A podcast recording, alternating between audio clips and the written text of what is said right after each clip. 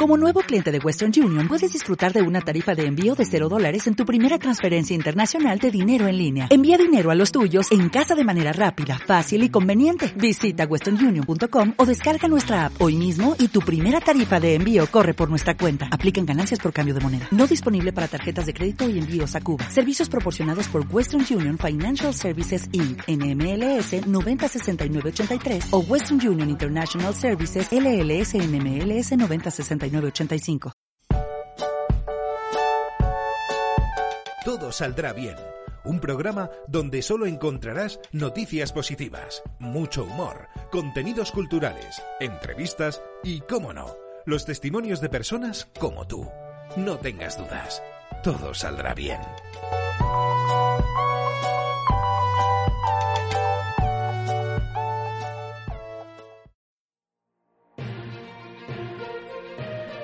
Hola, ¿qué tal? Bienvenidos y bienvenidas a una nueva edición de Todo Saldrá Bien, un programa en positivo hecho para ustedes y con el que buscamos compartir unos minutos de ocio y entretenimiento.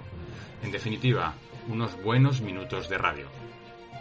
Comenzaremos entrevistando al especialista en nutrición y dietética Emilio Blanco, quien nos hablará sobre la importancia de comenzar el día con un desayuno saludable Contaremos también de nuevo con la visita de nuestro profesor de historia, Adolfo Carrasco, director del Instituto Universitario de Historia de la Universidad de Valladolid, quien nos aclarará cómo fue el exilio, por llamarlo de alguna manera, de Fernando VII en suelo francés. Escucharemos testimonios de oyentes y disfrutaremos de minutos culturales de altos quilates, y es que por un lado nuestra compañera Marta Tejerina nos traerá varios poemas de Benjamín Prado y por otro hemos recuperado del perfil de Facebook de la periodista y cantante Seila Blanco la biografía cantada de Wolfgang Amadeus Mozart.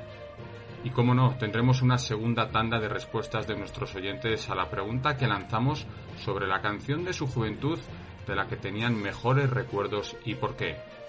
Como han escuchado, tenemos por delante un programa muy variado e interesante, así que si les parece, no nos entretenemos más y damos comienzo a Todo Saldrá Bien.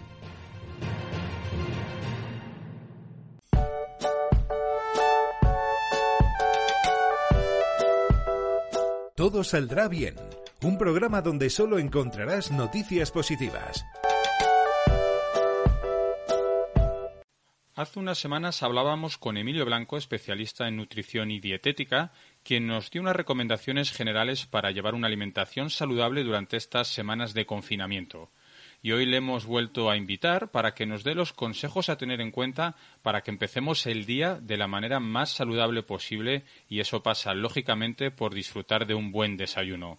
Emilio, muchas gracias por acompañarnos una vez más en Todo Saldrá Bien. Gracias a vosotros. Gracias a vosotros. Siempre se ha dicho que el desayuno es la comida más importante del día. Entonces, ¿por qué si esto es así no le damos la importancia que se merece? Bueno, se ha dicho siempre y yo lo sigo manteniendo, ¿no? Eh, ahora hay diferentes tendencias. Hay gente que, que incluso manifiesta que no importa que los niños vayan al colegio sin desayunar y todo esto, pero vamos, yo creo que es para vender durante una temporada sus, sus mensajes, ¿no? Eh, y yo creo que no le damos tiempo, o sea, no le damos eh, importancia o, no hacemos las cosas que tenemos que hacer por falta de tiempo, exclusivamente. ¿eh? Era lo que te iba a preguntar. ¿Cuáles son los fallos más comunes que cometemos a la hora de preparar el desayuno y si estos fallos varían o se diferencian dependiendo el perfil de edad, gente que tiene que ir pronto a trabajar, eh, gente más mayor? El, fallo más común se reparte por igual. Da igual la edad que tengas el tipo de actividad que desarrolles. Aprovechamos la cama al máximo y después el tiempo que nos queda para desayunar es muy poco. Y entonces lo de la leche bebida o cuatro galletas, pues es lo, típico. Y, hay una cosa que, demuestra que esto es la falta de tiempo. Eh, si te das cuenta, Pedro, eh, cuando viajas por ahí, eh, vamos de vacaciones, vamos de excursión y nos metemos en el hotel y por mañana a la hora del buffet que es libre, te das cuenta que la gente cómo carga los platos y decir, pero, pero ¿y esto qué hace? Dices, no, esto es lo que hago todos los días en casa. ¿Qué vas a hacer en casa todos los días eso? Lo que pasa es que cuando te facilitan las cosas, entonces te das cuenta de que el desayuno sí que es importante y cargas todo lo que puedes eh, consumir, ¿no? Entonces yo creo que es mal administrado el tiempo. Entonces, primer consejo, eh, dedicarle el tiempo que se merece. Sí, sí, hay que dedicarle tiempo a la Hay que dedicarle tiempo. Porque aquí nos estamos jugando la vida, estamos jugando la salud, ¿no? Y después hay que tener en cuenta una cosa, fíjate, eh, eh, en el momento que te levantas es cuando realizas todo tipo de actividades, tanto físicas como intelectuales, ¿no? todas estas requieren de energía. Estas actividades que requieren de energía inmediata, pues necesitan alimentos que te proporcionen esa energía inmediata y otro tipo de actividades que las desarrollas a lo largo de toda la mañana, a lo largo de todo el día, que, te, requieren energía de forma gradual, pues necesitas alimentos que, te la proporcionen de forma gradual. ¿no? Eh, entonces, el desayuno, por eso lo que tú decías al principio es, es, cierto, es que es la comida más importante del día. Porque es que a partir de cuando desayunas es cuando realizas todo tipo de actividades. Y después un mal desayuno, un mal desayuno no se arregla como una buena comida porque ya has tenido unas carencias durante unas horas. Si cometemos ese error de no empezar el día de la manera más saludable posible, haciendo un, un desayuno rico en todos los, en todos los alimentos que, necesita nuestro organismo, luego ese fallo, por mucho que luego tengamos una comida sana, no es posible recuperar todo lo que hemos perdido, ¿no? No, no, no, no es posible. Fíjate, Pedro, hay, hay cosas que incluso lo hemos detectado y, y, se observa en los colegios, en los niños, ¿no? Por ejemplo, eh, eh, los profesores, eh, los docentes se han dado cuenta que los, los niños desayunan no siempre de forma adecuada y las actividades que requieren una mayor atención se ponen a primera hora de la mañana. Es decir, tú no, encuentras ningún colegio que te ponga matemáticas a última hora, porque si hay parte de los niños que no han desayunado no están en condiciones ya de, de, de aceptar el reto este. Entonces, eh, este es un problema que viene de lejos, ¿eh? es un problema que viene de lejos y, efectivamente ya no se soluciona con una comida, porque las carencias las has tenido durante un determinado eh, tiempo en el que no seguramente no has podido desarrollar todas las actividades con la eficiencia que, que, que merecían, ¿no? ¿Qué alimento o alimentos nunca deberían faltar en un desayuno saludable? Bueno, yo en un desayuno saludable siempre digo que permite cualquier tipo de alimento, porque además vas a tener mucho tiempo para gastarlo. Pero los lácteos y la fruta no deben fallar. Sobre todo los lácteos y la fruta no deben fallar. Después, eh, hidratos de carbono complejos, es decir, galletas con fibra, cereales con fibra, etcétera, etcétera. Y después, si uno tiene cuerpo y ganas, pues embutidos, eh, huevos, etcétera. Cualquier cosa, en definitiva, cualquier cosa eh, puede ser aceptada como un buen desayuno. No hay ningún límite ahí ni ninguna prohibición de un alimento que no pueda ser eh, apto para el desayuno. Lo que sí deberíamos dejar a un lado, por lo menos que fuera excepcional, es todo el tema, por ejemplo, de la bollería industrial, ¿no? Sí, sí, no solo habla del desayuno, a cualquier hora del día. Por eso antes me refería que cereales con fibra o galletas con fibra que dentro de lo malo pues te proporcionan determinados argumentos para mejorar la salud. Y después eh, el problema de la bollería industrial es si la consumimos asiduamente, ¿no? Tampoco pasaría nada porque una vez a la semana te permitieras un capricho de incorporar bollería industrial a la hora del desayuno. No pasaría absolutamente nada. El problema es que si esto es constante, entonces sí que puede llegar a resultar un problema. Otra opción, Emilio, no sé lo que te parece como especialista en nutrición y dietética, que es algo curioso que ha pasado con todas estas semanas del confinamiento, es que dentro de los productos que ya es muy difícil encontrar en los supermercados, se pasaron primero de no poder encontrar pues papel higiénico, leche, huevos, harina. Ahora es curioso que cuando vas por la zona de repostería de levadura, harina para repostería, de los ingredientes para hacer en casa repostería, es imposible encontrar. Es, es algo curioso, ¿no? La gente parece que se ha animado a, jugar a ser reposteros en, en, casa. Y hacer pan, ¿eh? O sea, sobre todo por eso, falta harina y levadura, eh, porque mucha gente hace el pan en casa. Vamos a ver, eh, eh, hacer pan es muy fácil y hacer repostería es muy fácil, siguiendo las instrucciones de, de, muchos cocineros que tienes en YouTube o es muy fácil hacer un buen pan o hacer un buen bollo, un buen bizcocho, no crees que es tan fácil. Muchas veces va a depender de los ingredientes que, que, que, metamos en, en, su realización, ¿no? Por eso el hecho de que se esté agotando la, harina, la levadura, pero sobre todo la harina refinada, a mí me preocupa. Me preocupa porque eso quiere decir que, que se está yendo a los alimentos excesivamente procesados. Entonces era preferible, ya que nos hemos puesto en casa a hacer de cocinitas, pues eh, tener la sana intención y hacerlo de una manera mucho más saludable y utilizar, por ejemplo, harinas eh, integrales. Y esto nos facilitaría mucho las cosas. Esperemos que ahora, como habíamos iniciado esta entrevista, el mayor problema a la hora del motivo por el que no llevamos a cabo un desayuno saludable es la falta de tiempo. Ahora, para muchas personas, eso no es ninguna excusa, porque si algo nos sobra ahora es tiempo, sobre todo, pues debido a ese confinamiento al que tenemos que estar sometidos muchas personas, con lo que esperemos que a lo mejor quizás uno de los efectos positivos de estas, de estas semanas tan excepcionales sea precisamente eso, Emilio, que hayamos dedicado tiempo al desayuno y que cuando todo esto volvamos a la vorágine, a la locura que hemos, que con la que vivimos hasta ahora, nos acordemos de, lo importante que era tomarse ese desayuno de, manera tranquila. Hombre, yo espero que algo hayamos aprendido, ¿eh? Y evidentemente eh, es la falta de tiempo. Por eso me remití antes a la anécdota de que cuando te lo dan hecho, eh, desayunas mucho más, porque no has invertido tiempo en, en realizar ese desayuno completo, ¿no? Pero yo me temo, Pedro, que cuando esto finalice vamos a seguir igual porque cinco minutos en la cama, por ejemplo, los vas a elegir antes que, hacerte una tostada o, preparar algo que requiera tiempo en la cocina por la mañana. Me temo, ¿eh? Me temo, porque hay ciertos hábitos alimenticios que son muy difíciles de modificar.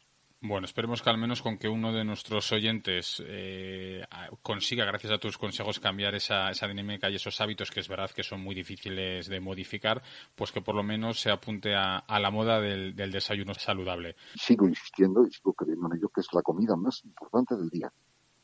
Y que la gran ventaja que tiene el desayuno es que admite cualquier cosa que se te pueda ocurrir, porque tienes suficiente tiempo durante el resto del día para gastarla por tanto, no hay, digamos, no vas a cometer ninguna imprudencia por eh, incluir dentro del desayuno eh, un alimento concreto. Pues ya han escuchado, eh, no tenemos ninguna excusa después de haber escuchado a Emilio Blanco, especialista en nutrición y dietética, para disfrutar cada mañana de un desayuno saludable. Emilio, muchísimas gracias por tus recomendaciones y sobre todo por compartir con todos los oyentes tus consejos. Gracias a vosotros, Pedro. Todo saldrá bien. Tenemos la suerte de volver a contar con la cantante, periodista y vocal coach de la voz Kids, Seila Blanco. Tras haber conocido las biografías cantadas de los compositores alemanes Beethoven y Wagner, hoy Seila Blanco nos presentará con su voz excepcional a uno de los músicos más influyentes y destacados de la historia, el austriaco Wolfgang Amadeus Mozart. Eres una vez un niño genial que aprendió a tocar y a componer antes de hablar. Amadeus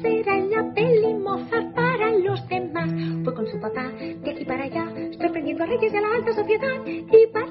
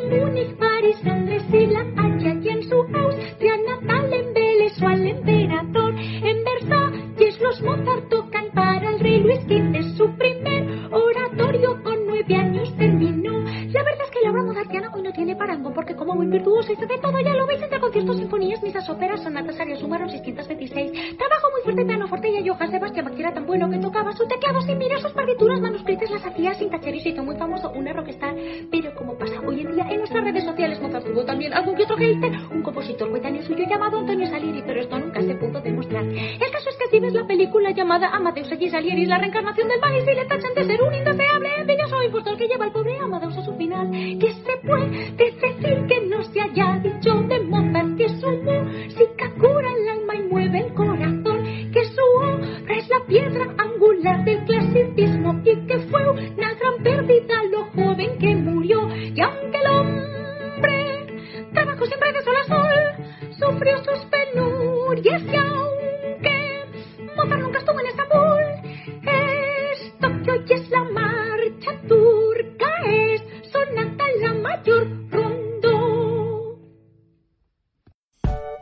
saldrá bien.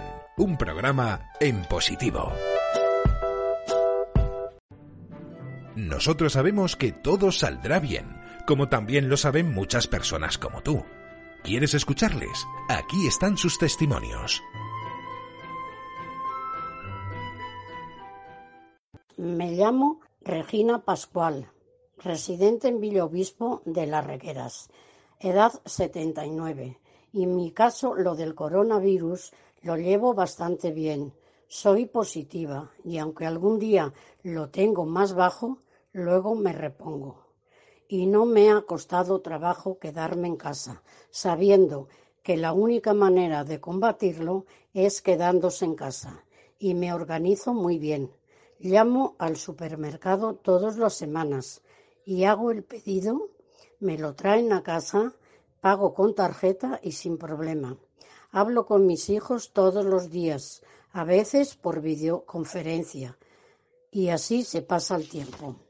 Luego hago mis deberes con la tablet que tenemos del ayuntamiento y animo a todos que ya nos queda poco, si Dios quiere, un poquito más y ya, y mucha fe y esperanza, porque con Dios nada está perdido. Y las familias que perdieron sus seres queridos, mi más sentido pésame y las tengo en mis oraciones. Gracias. Hola, me llamo Beni y en esta cuarentena estoy aprendiendo muchas cosas, entre ellas distintas clases de poesías y monólogos. Con todo mi cariño os voy a dedicar una. Se titula La leyenda del arco iris. Explica la leyenda que hace mucho tiempo los colores empezaron a pelearse. Cada uno de ellos decía que era el más importante. El verde dijo, yo soy el color más importante, por supuesto. Soy el símbolo de la vida y de la esperanza. Me han escogido para la hierba, los árboles, los prados, las hojas. Si yo no existiera, los animales se morirían. Mirad a vuestro alrededor y veréis que me encuentro en la mayoría de las cosas. Pero el azul no estaba de acuerdo. Tú solo piensas en la tierra, pero si miras el cielo y el mar, verás que todo es azul. El agua, que es vida, es azul. Sin mí no existiría la vida. El amarillo se interrumpió riendo. ¿Sois tan serios? Yo traigo alegría al mundo, sonrisas y color. El sol es amarillo, la luna es amarillenta, las estrellas son amarillas. Cada vez que miréis un girasol, el mundo entero comienza a reír. Sin mí no habría alegría. El naranja le interrumpió. Yo soy el color de la salud y de la fuerza. No estoy en todas partes, pero soy indispensable. Traigo las vitaminas más importantes. Pensad en las zanahorias, las calabazas, las naranjas. Y cuando se va el sol, pinto de colores el cielo. Mi belleza impresiona tanto que todo el mundo se queda admirándome con la boca abierta. El rojo respondió, yo soy el color del peligro, pero también el del coraje. Llevo el fuego en la sangre. Sin mí no habría ni pasión ni amor. El violeta habló solemnemente. Soy el color de la realeza y del poder. Reyes, obispos y jefes de Estado me han escogido. Soy la autoridad y la sabiduría. La gente me escucha y me obedece. El añil habló mucho más tranquilo, casi en voz baja, pero con seguridad. Pensad en mí. Soy el color del silencio. Casi nunca pensáis en mí. Pero sin mí todos seríais superficiales. Represento el pensamiento, la reflexión y las aguas profundas. Me necesitáis para la oración y la paz. Cada color estuvo presumiendo de sus cualidades, pensando que era mejor que los otros. La pelea se estaba volviendo cada vez más ruidosa. De repente apareció una luz blanca, brillante. Era un rayo. La luz vino acompañada de un gran ruido, un trueno. Empezó a caer lluvia y más lluvia, y los colores se encontraron en medio de una tormenta. Estaban asustados y se fueron acercando los unos a los otros para protegerse. La lluvia habló. Colores, estáis locos por pelearos de esa manera. ¿No sabéis que cada uno de vosotros es especial, único y diferente? Dios ha querido desplegaros por el mundo en un gran arco de colores para recordar que os quiere a todos y podéis vivir juntos y en paz.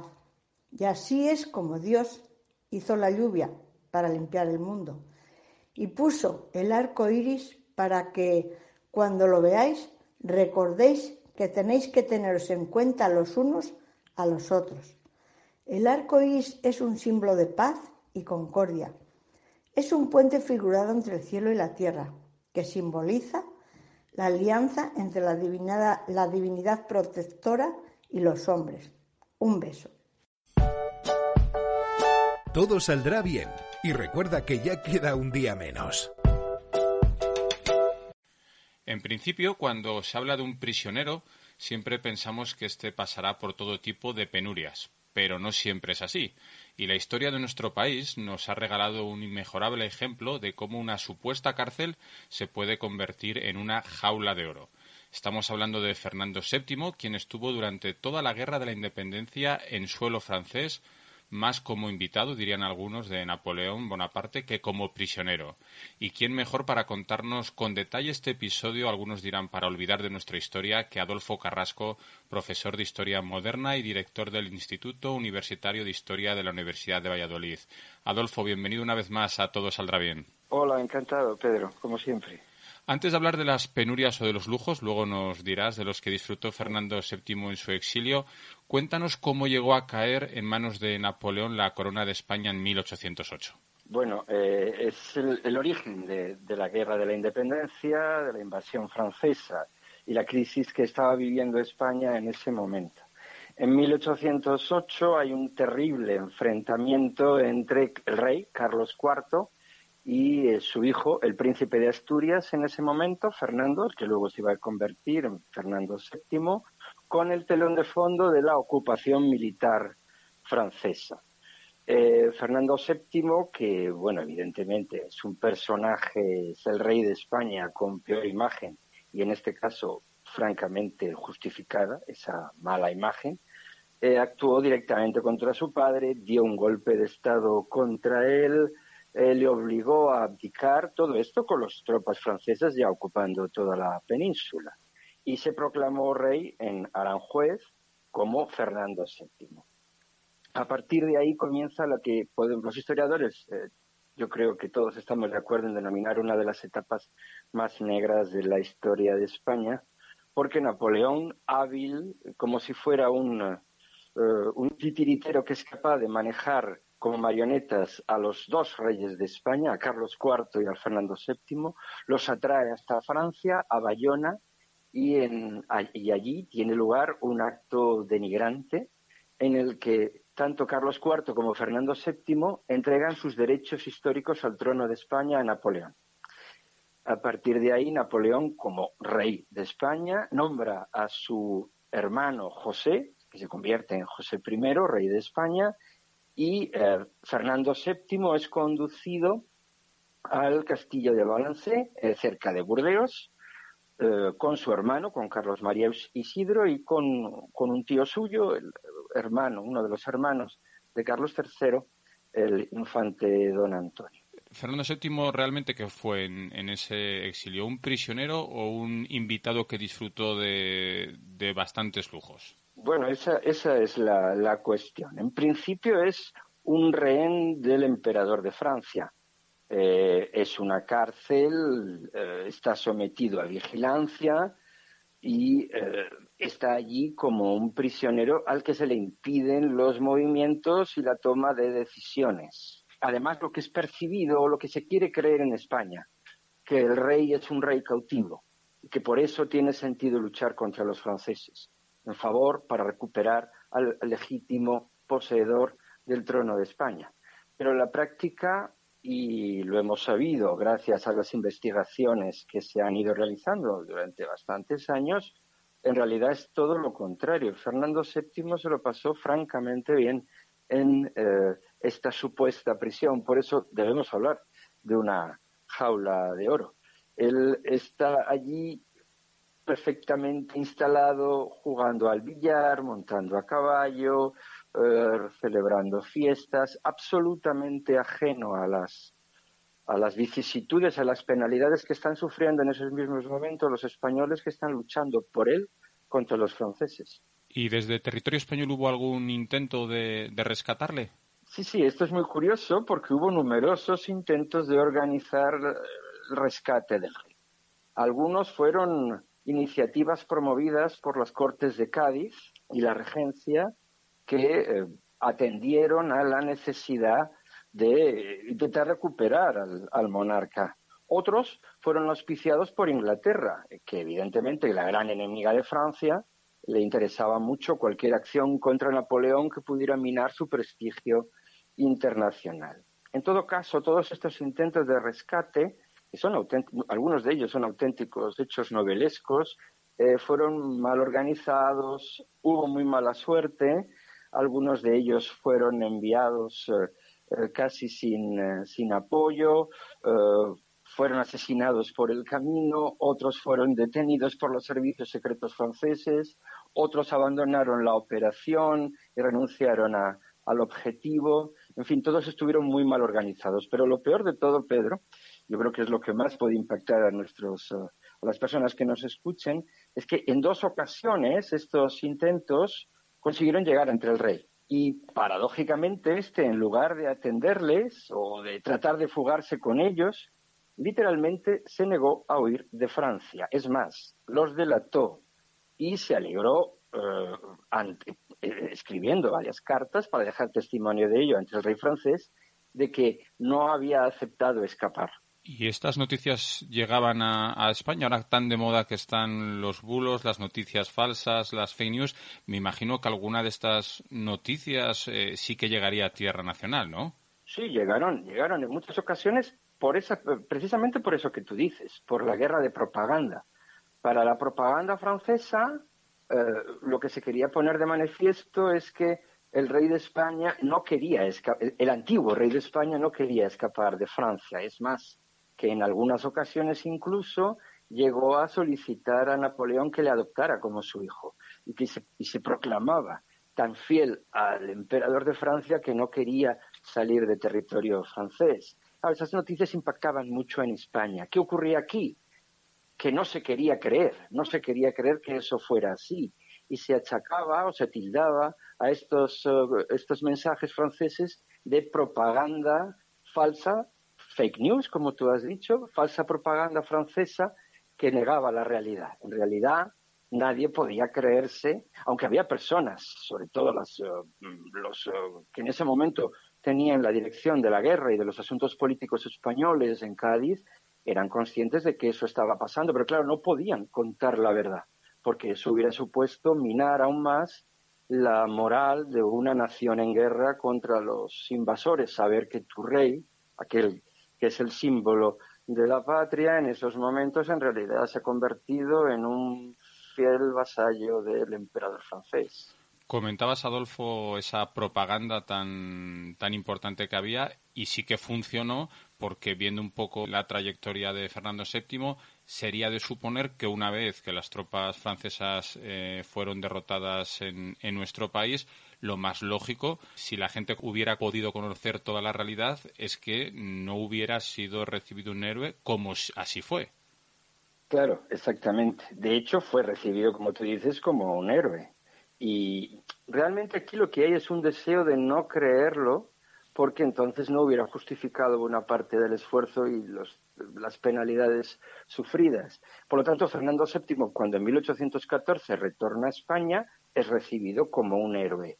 Él mismo, además, podía ser de una moralidad dudosa, pero desde luego no era, no era un político inhábil, juró defender la Constitución de 1812, eh, fue recibido, por tanto, como rey constitucional, pero muy pronto dio pues, un golpe de timón, un verdadero golpe de Estado en favor del absolutismo, abolió la Constitución de 1812, encarceló a los liberales que la habían promovido y que habían dirigido la guerra en su ausencia, los obligó a eh, exiliarse a otros, a Inglaterra, eh, detuvo a los líderes de los guerrilleros y del, y del esfuerzo militar y gobernó como un rey absolutista hasta al menos 1820.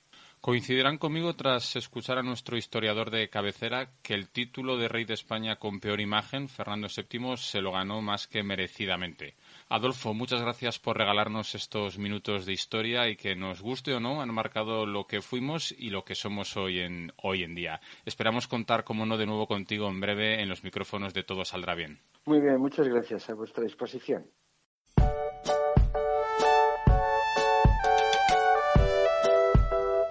Todo saldrá bien. Un programa donde solo encontrarás noticias positivas.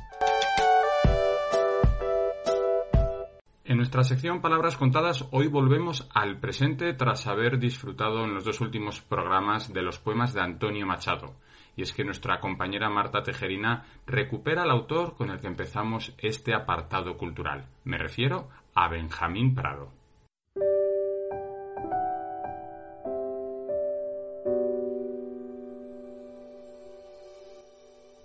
Punto final. Un poema que imite lo que vas a sentir cuando lo leas, que diga al mismo tiempo lo que siempre has pensado y lo que nunca hubieses podido imaginar. Un poema en el que las palabras floten igual que el humo de un papel que se quema, que suene como alguien que habla de ti en sueños, que pueda ver en la oscuridad. Un poema que beba de tus ojos, que te espere despierto, que salve las distancias, que no te deje ir un poema que te ha reconocido, un poema que ayude a pasar página, un poema que guarde un minuto de silencio por lo que nunca se debió callar, un poema que sea imprevisible, que diga otra cosa al leerlo otra vez, un poema que luche por las causas perdidas, que se meta en la boca del lobo junto a ti, un poema que fue la pieza que faltaba, que está escrito en la palma de tu mano, que te deje secuelas, que te arme de valor un poema que sea más fuerte que el olvido, un poema que el tiempo ya no puede vencer.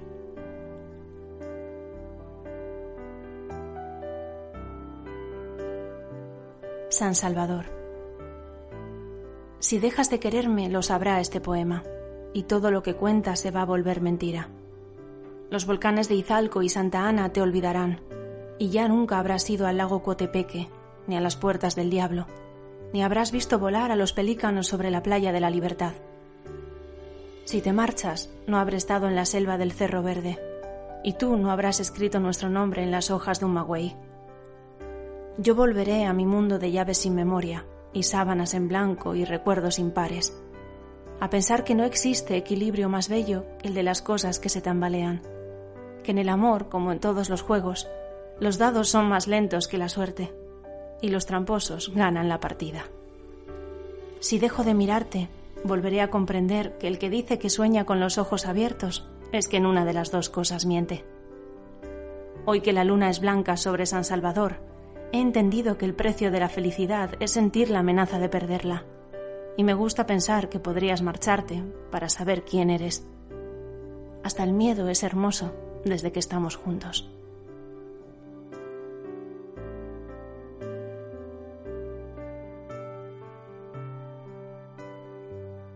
Segunda juventud. Tenía que decírtelo, era todo mentira. No era verdad que el tiempo que se va no regrese, ni que uno solo pueda ser joven una vez, que mi destino fuera perseguir lo que escapa y que tú no existías. Todo fue un simple engaño.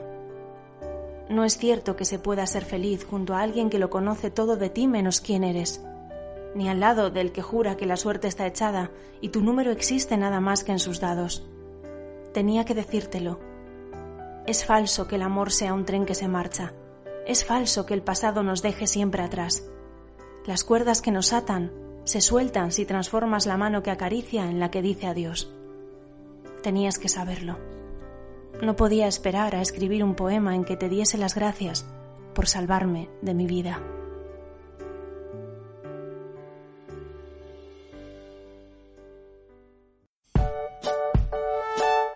Saldrá bien. llega el momento del viaje al pasado a través de sus recuerdos. En la última edición les volvíamos a preguntar por la canción de su juventud que les traía mejores recuerdos. Alfonso Santa Marta de Santander nos ha enviado un mensaje de texto al WhatsApp del programa diciendo que una de sus canciones favoritas es sin duda América de Trini López porque le recuerda a los guateques de los que tanto disfrutó cuando era joven. Y también en esa línea, Conchita Rodríguez de Oviedo nos ha dicho que le encantaba bailar las palmeras del argentino Alberto Cortés. Y concluimos con dos respuestas a esta pregunta de dos oyentes de Todo Saldrá Bien. Hola, soy Betty, venezolana. Tengo 73 años. Vivo en Madrid. Granada es una canción que conocí de adolescente. Me fascinó. Su autor, Agustín Lara, mexicano. La versión que más me gusta es la que hace Nana Moscori.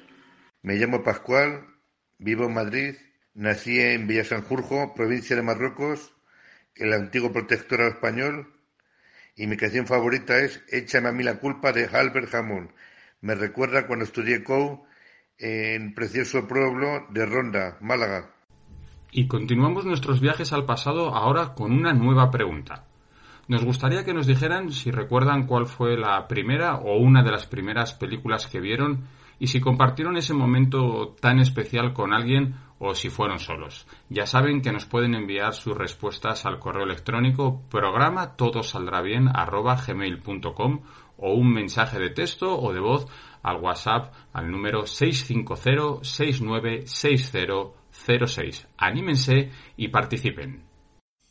Todo saldrá bien un programa en positivo. Con nuestro viaje a través de la máquina del tiempo que nos ha llevado a su juventud y a esos tan míticos guateques, llegamos al final del programa de hoy, en el que hemos disfrutado de consejos saludables, historia, poemas, música, recuerdos y testimonios. Desde este mismo momento, los integrantes del equipo de Todo Saldrá Bien, Elena Ancos, Sonia Salcedo, Patricia Campos, Jorge Martínez, Marta Tejerina y el que les habla, Pedro Lechuga, comenzaremos a trabajar en la siguiente entrega. Así que hasta que nos volvamos a escuchar, cuídense y por favor sean responsables y prudentes y cumplan las indicaciones de las autoridades sanitarias y de esta manera todo saldrá bien.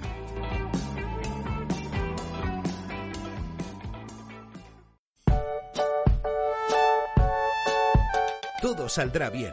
Un programa donde solo encontrarás noticias positivas, mucho humor, contenidos culturales, entrevistas y, cómo no, los testimonios de personas como tú. No tengas dudas. Todo saldrá bien.